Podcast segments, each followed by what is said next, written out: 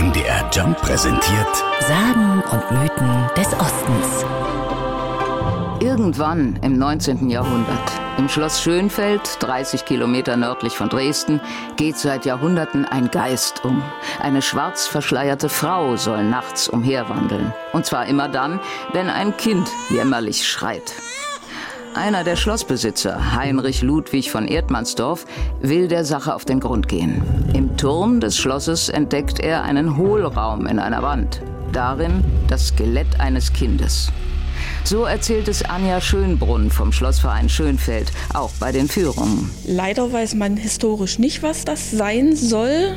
Man vermutet bloß, das könnte irgendwie ein uneheliches Kind von einer adligen Dame der Familie gewesen sein, was eben so aus dem Blickfeld verschwinden musste und eben auch nicht auf dem Friedhof bestattet werden konnte. Die schwarz bekleidete Frau soll die Mutter gewesen sein, die nach ihrem Kind sucht. Als das Kind dann bestattet wurde, hätten beide Spukereien aufgehört. Diese und andere Gruselgeschichten locken nicht nur Touristen, sondern auch ganz besondere Gäste an. Selbsternannte Geisterjäger.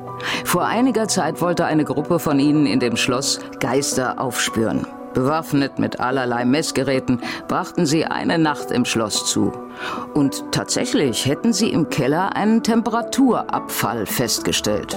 Für die Geisterjäger vielleicht ein Beweis. Doch Anja Schönbrunn glaubt nicht an Erscheinungen. Meine Erklärung dafür ist eigentlich, wir haben hier Fledermäuse im Schlosskeller. Das heißt, wir haben hier auch permanent irgendwelche Fensterchen geöffnet. Und wenn dort mal ein Luftzug reinkommt, dann können Sie wunderbar Ihren Temperaturabfall erklären. Und selbst wer auch, wie Anja Schönbrunn, nicht an Geister glaubt, für den lohnt trotzdem ein Besuch im Schloss Schönfeld. Nicht zuletzt auch wegen des Wappens, auf dem Tränen der trauernden Mutter abgebildet sind. Sagen und Mythen des Ostens. MDR Jump. In Sachsen, Sachsen-Anhalt und Thüringen zu Hause.